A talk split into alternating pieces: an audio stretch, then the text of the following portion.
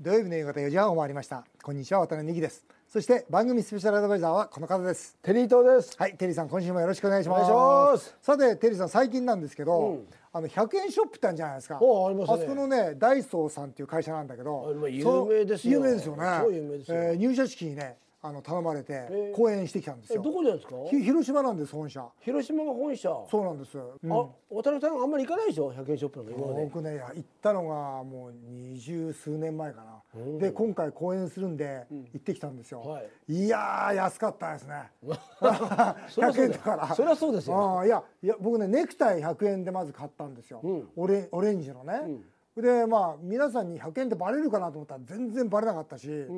それからね、クリスタルのワイングラスとかランチョンマットとかアロマキャンドルとか、という1万円買っちゃいましたもん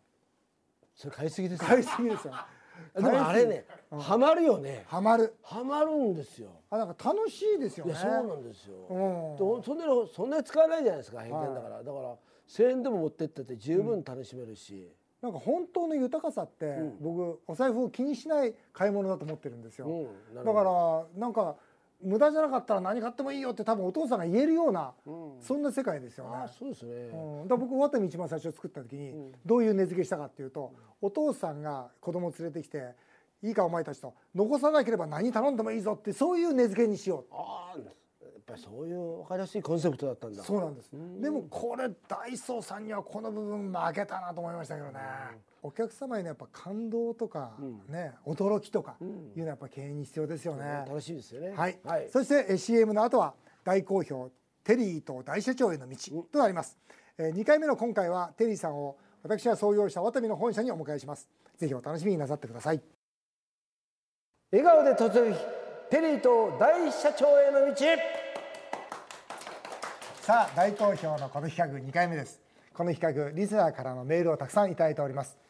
大体分析するとですねテリーさん、どんなの来てるんですか半分はですね、テリーさんと一緒に私も勉強しますとあそういいしていいことじゃ一ないですか緒に大社長を目指します、っていう前向きなのが5割ね、それからあとの5割は、テリーさんだけ大社長になるのは耐えられないと 羨ましいとそうですよいねう嫉妬の意見が5割とそれはそうですよねそりゃそうですよねええだから僕の方逆にね、はい失敗してる可能性だってあるんだからそうそうそうそりゃそうですよねリスクを取りに行くわけですからそりゃそうですよそりゃそうそですんないいよ話ばかりじゃないですよさて、えー前回の第1回目にですね、はテいリーさんには宿題を出させてもらいましたなんかありましたっけえーそうありましたじゃないですかもう えなんかあったそういうこういう小学生いるんですよねこういう小 学生あありましたかありましたよあそうですそれはあなたの会社の理念は何ですかと、あなたの会社の社訓は何ですかというもので、まあ、あのその宿題がですね、どれだけ大事なものかというのを知っていただきたくて、まあ、今回お招きしたのがこの渡美本社にあります、ねえはい1階にあります夢ストリート立派なすすごいですねここ結構すごいでしょいやびっくりしましたもうここはですね、ここに来ればワタミの理念がわかるという、まあ、展示ルームになってるんですよ、はいまあ、あの私が佐川急便で貯めた資本金300万がどうやって1600億企業になったかとその歴史と企業理念がわかる内容になってます最初300万だったのがそそれは1600う売り億売り上げがね1600億ねえ時価総額は2000億ぐらいまでいったからだから300万が2000億になったわけですよだそれ俺そんなにいらないからそんないらないよね 別に2000億なんかそんないらないですよねそんないらないそんないらないですよねそんそんなあったってしょうがないから、ぜひあのテレビでちょっと案内しますんであちょっとお願いしますちょっといらしてくださいはいはいもう盗めるものがあったら何でも盗んでいただきたいんでこれがでこれすねすごいねあこれはなんかあれですねあのー佐川急便にいた時のそうそトうラック佐川急便のトラックを再現して、うんまあこれ僕がまあなんていうのろう人形で作ったんですよこれだから本物のトラックをこの会社の一階に置いちゃってるんだよ置いちゃってるだからよくあのほらワーゲンなんかでぶっちぎって飲み屋さんにあるけども、そんな感じでそうそうそうそいすずのトラックういすずですよいすずのエルフですよでこれ隣に座るとですね、あれなんですよラジオが聞こえてきて、うんまあ、あの佐川急便でどうやってお金を300万貯めたのかみたいな物語がこう聞けるようになってまあす、れねちょ、っとね胸のとこにあの辞表が入ってんのそうそうなんですあどういうことあれあれもうねあんまり辛くて、もう毎日やめようと思ってたの。でもう今日こそは辞表出そうぞ、毎日思ってたんだけど、うん辞表最後まで出せなかったんだよね。 さあここにですね経営目的っていうあ出ましたね。テリーさんの宿題。はい経営目ちょっとちょっと的。読んでみましょうかはい。一人でも多くのお客様にあらゆる出会いと触れ合いの場と安らぎの空間を提供することあいいじゃないですかテリーさん。いいですよいいですか読み方がすごくいいですよよかったですねうん前向き、あーうんまず半分合格しましたああ合格した人あはいこれなんか見てください3号店目なんですけど、はい最初の3号店目この白札屋ってありますでしょパースがありますでしょ、この店で潰れそうになったんですよあそんなのあった本当にもう倒倒産寸前えなんでダメだったのこれ今いちょやっ売とれなかったんですこれ40坪ぐらいの店なんですけどうん1億2000万円かけて、うんまあ、結構いい店作ってうん勝負にかけたんですよね、うんそうしたら売り上げがもう予想の5分の1ぐらいしかなくてあそんなももうこれ店で潰れそうになったんですう、えーでもなんか普通ね、はいどっちかというと苦い思い出じゃないですか、うん表彰状みたいな学園に入ってるんですけども、はい自分のに苦い思い出っていうのは普通ねその設計図とかデザイン画なんて載せないじゃないですいか、やでもこのこれがあると、いつもその2つあって1つはうんやっぱり慎重にやっていこうと、うん絶対焦るのやめようというのと、それともう一つはこの時その当時のお取引してる酒屋さんに助けてもらったんですよ。うん現金で2000万円のお金をですねこの時貸していただいてそれで助かったんですねだからやっぱり周りの方々に対する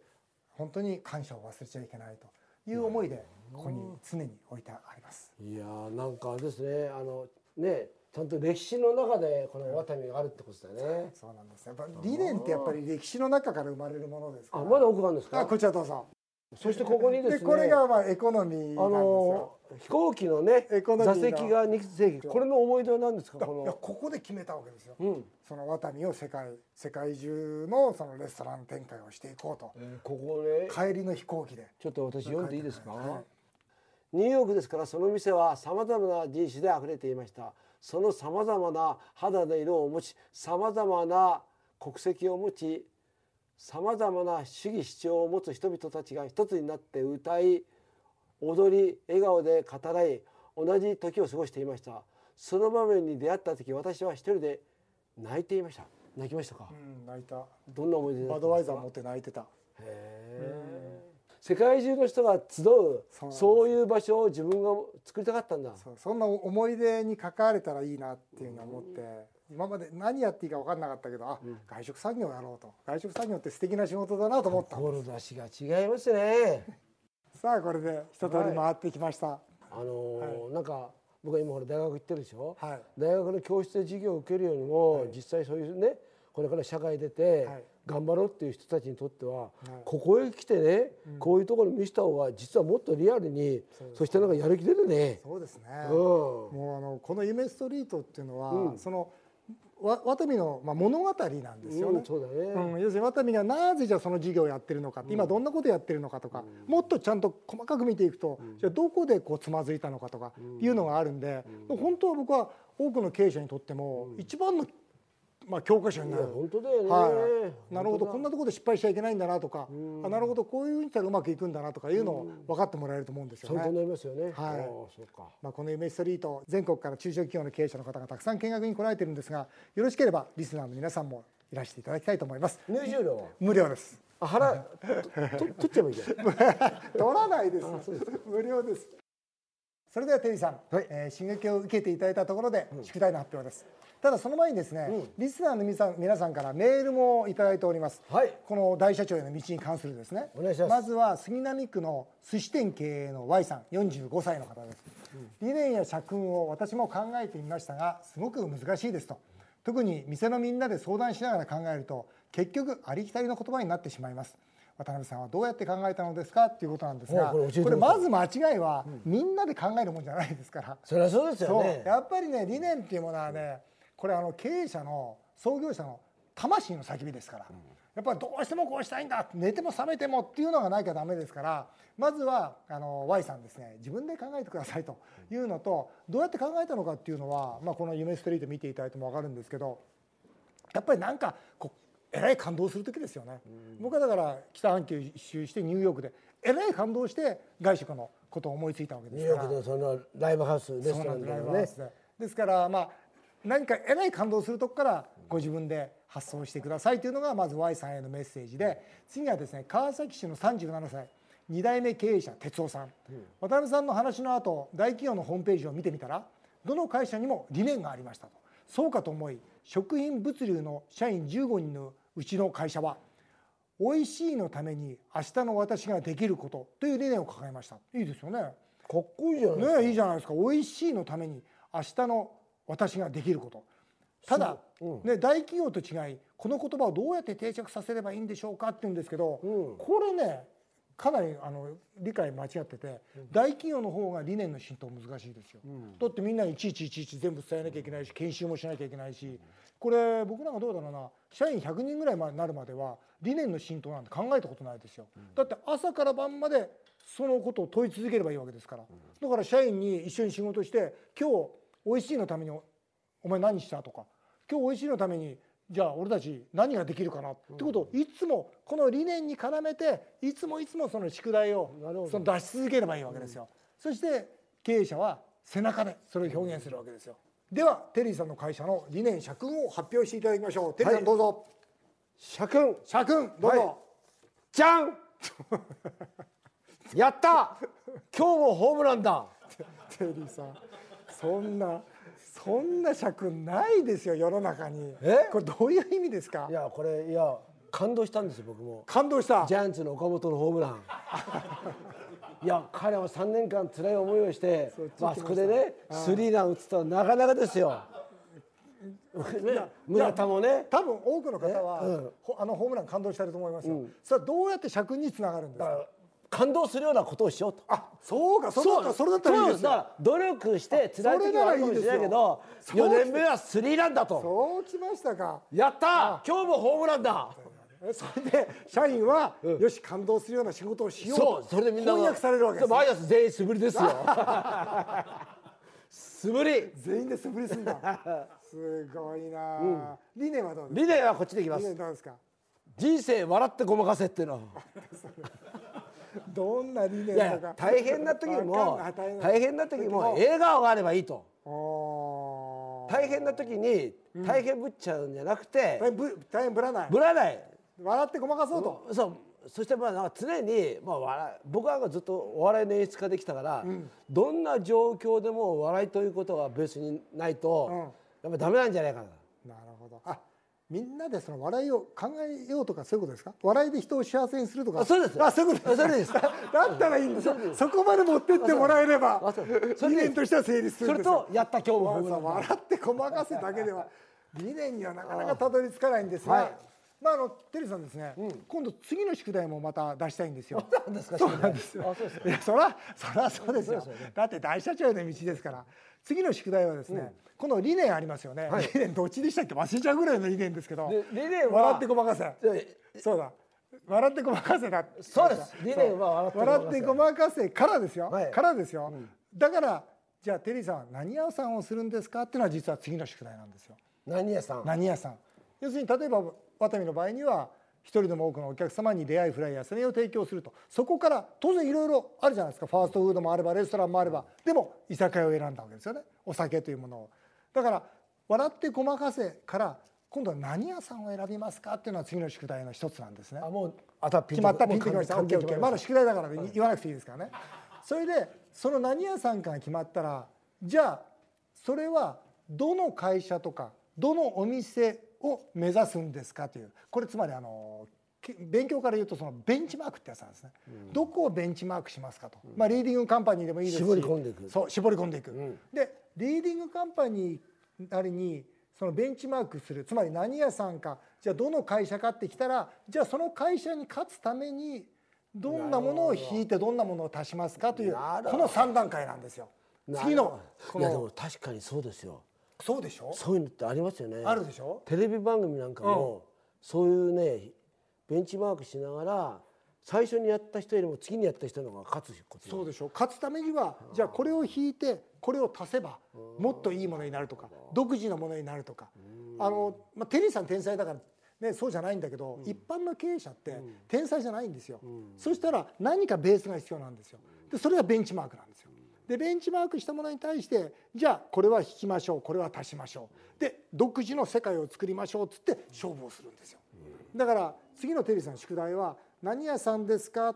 そしてそれはどの会社さんを意識してるんですかじゃあその会社さんに勝つために何を引いて何を足して独自のものにするんですかっていうことなんですよなるほどなかなか分かってきましたおう三段論法でねそうですあ分かるそれはわかりますわかりままあ、この辺の宿題から、まあだんだんくじける中小企業の社長も多いのも事実なんですがここは頑張っていただきたすいと頑張りますあの目指しているのは社長じゃありませんから、大社長ですからはいよろしいですね任せてくださいはい了解ですでは大次船に回乗った気持ちになってくださいはい僕に甘えてください 大船に乗った気持ちでついていきます、はいでは次回のこの企画までまた1ヶ月ぐらいありますんでねあの考えてきていただきたいと思います以上テリーと大社長への道でしたさてテリーさんちょっと疲れたでしょ、はいね、では少し、えー休憩をしていただきたいと思います、あのフライドチキンのハンバーガーがあるんですよおいいねワタミの本社の1階にですね BBQ カフェというおすすめのお店なんですねほうほうそちらにちょっとご案内したいと思います行きますかはい行きましょうテリーさんここがですねほうほ BBQ というほう世界57カ国3300店舗展開しているオリーブオイルで揚げる上質でヘルシーなフライドチキンの世界ブランドなんですよえー揚げ物でもオリーブ贅沢だねそうなんです、へで日本での本格展開を前にして、ワタミがこの本社1階で、うんまあ、あの0号店として、まあ、ほど実験店ですねほうほ、まあ、実験店として営業しているんですなんかおしゃれですよねなんかちょっと爽やかなおしゃれでしょ、オリーブオイルで揚げたヘルシーなチキンと、ん充実したサラダメニューが人気で、どうぞ注文していただきたいと思いますは一押しはもうこれですねあいいんですオよリオリーブチキンですねじゃあこれ、はいオリーブチキンくださオいリーブチキンをください、はいあとあのハンバーガーもあうるん、じゃあハンバーグも。じゃああのおすすめのハンバーガーどれですかオリーブチキンオリーブチキンサンドがはい、オッケーじゃあそれください、はい、はいはい、あとこのサラダもちょうだいワタミの有機サラダねあ、これがね、例のそうこだわってる。さっきのね、そうであのすそうですそうです農場のの農場持ってる。はいここはどういうお客さんが多いんですか、昼間は。女性のお客様がはい、はい、そう多いです。ねこれが当店の一押しのオリーブチキンそれから当店えーオリーブチキンサンドイッチでございますオリーブサンドイッチうわどうぞどうぞピリ辛なんですうん。おいしい。美味しいですかおいしい。本当においしいです。そうなんです美味しいんですよこれ中身も当当然だけども、衣が美味しいから。はいここのものはねそのワンランク本当にステージ上がってますよね贅沢だなこれどうぞどうぞいただきますガブッといってくださいガブッとうわこの420円は安いわ、これテリーさんあったじゃないですかあのマクドナルドの創業者の映画「ファウンダー」ってあったじゃないですか、ね、あのレイ・クロックって50歳過ぎてあのマクドナルド始めたんですよ、例えばテリーさんだって、だってっていうのは変だけど、この例えばチキンでですよ、日本のレイ・クロックに今からだってなれると思いますよ、ということで、えーこのようにワタミの本社には先ほどの夢ストリートやこのオリーブチキンの BBQ カフェがあります、えーぜひリスナーの皆さん特に経営者の皆さんにも遊びに来ていただきたいと思います場所は大田区羽田京急線大鳥駅直結です営業時間などは詳しくはワタミのホームページをご覧くださいませ続いてはメールを紹介させていただきます和也さん、45歳中古車ディーラーの方です、手取り38万円とうんおいいね丁寧に給与まで書いてありますあいいですねテリーさんが企画している「給与明細」というテレビ番組が大好きでしたどうそもねんな番組があったんですかいや今またね4月から始まったんですよへあのえ好評でね、へえええアメバ TV かなその給与明細ってどういう番組なんですか人の給料を調べるって 言うんで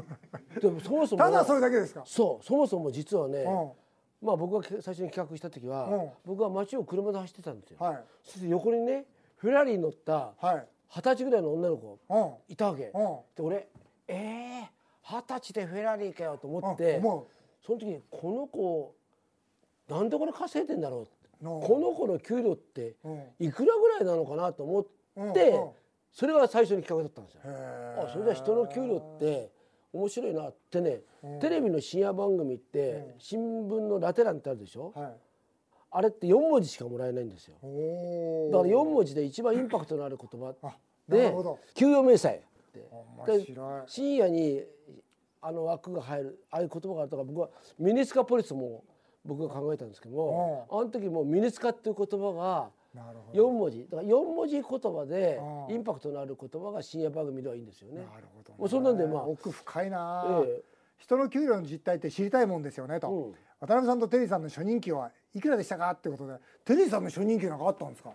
あのねうん、超安いですよ超安いですか超安い。そうですよねテレビの、うんだってえテレビの AT だからそう AT ですもんねそうそうそれも別にテレビ局じゃないでしょ、制作会社だから、うんどうだろう10万円ぐらいだったな多分そんなもんだったと思僕もね社長になってう、うんそうだしばらくずーっと8万円でしたね、うん、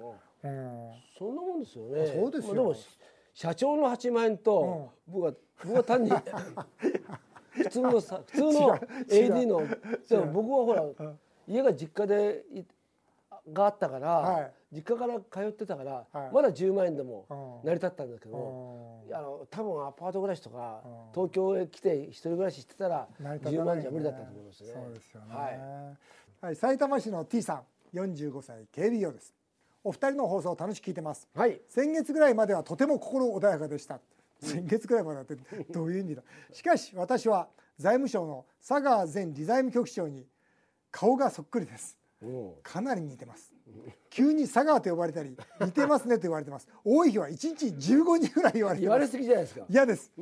嫌なことを言われた時の大人の返し方こうしたらどうよぜひ教えてくださいと思ってなるこほどれはテリーさんしか分かんないだいろうやいなやでもね、うわ分かるよ僕は佐賀の親戚ですって言ったっていいよねそのぐらいのことそだってそうなったらもうん、だって佐川さんは頭いいからさだから、あじゃあ結構じゃあ出来がいいんだと思われますよねなるほどもう逆手取ってそ、うね、T さんには、そうなんです親戚なんですとそうですよ言ってもらいましょうということでそんなことよりも、はい、そんなことよりも佐賀の証人官もテレビ映ってましたよ映ねってますだって目の前で聞いてましたもんどうでした実際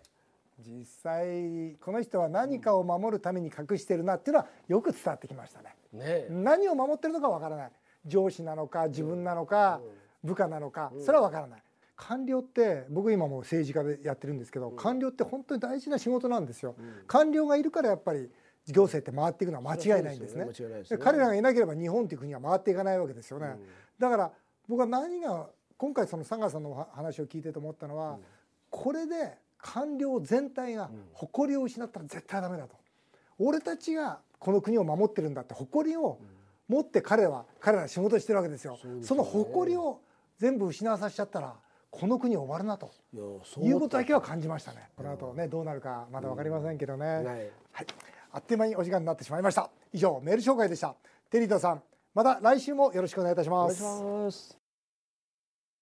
日本放送渡辺美希5年後の夢を語ろうこの番組では渡辺美希さんそして番組スペシャルアドバイザーのテリー伊藤さんへのメールをお待ちしていますメールアドレスはアルファベットで夢数字で5夢5アットマーク 1242.com 夢5アットマーク 1242.com までどんどん送ってくださいお送りしてきました日本放送渡辺美希5年5年目を語ろうえ皆さんの本音もメールでお待ちしますそれではまた来週のこのお時間にお会いしましょうお相手は渡辺美希でした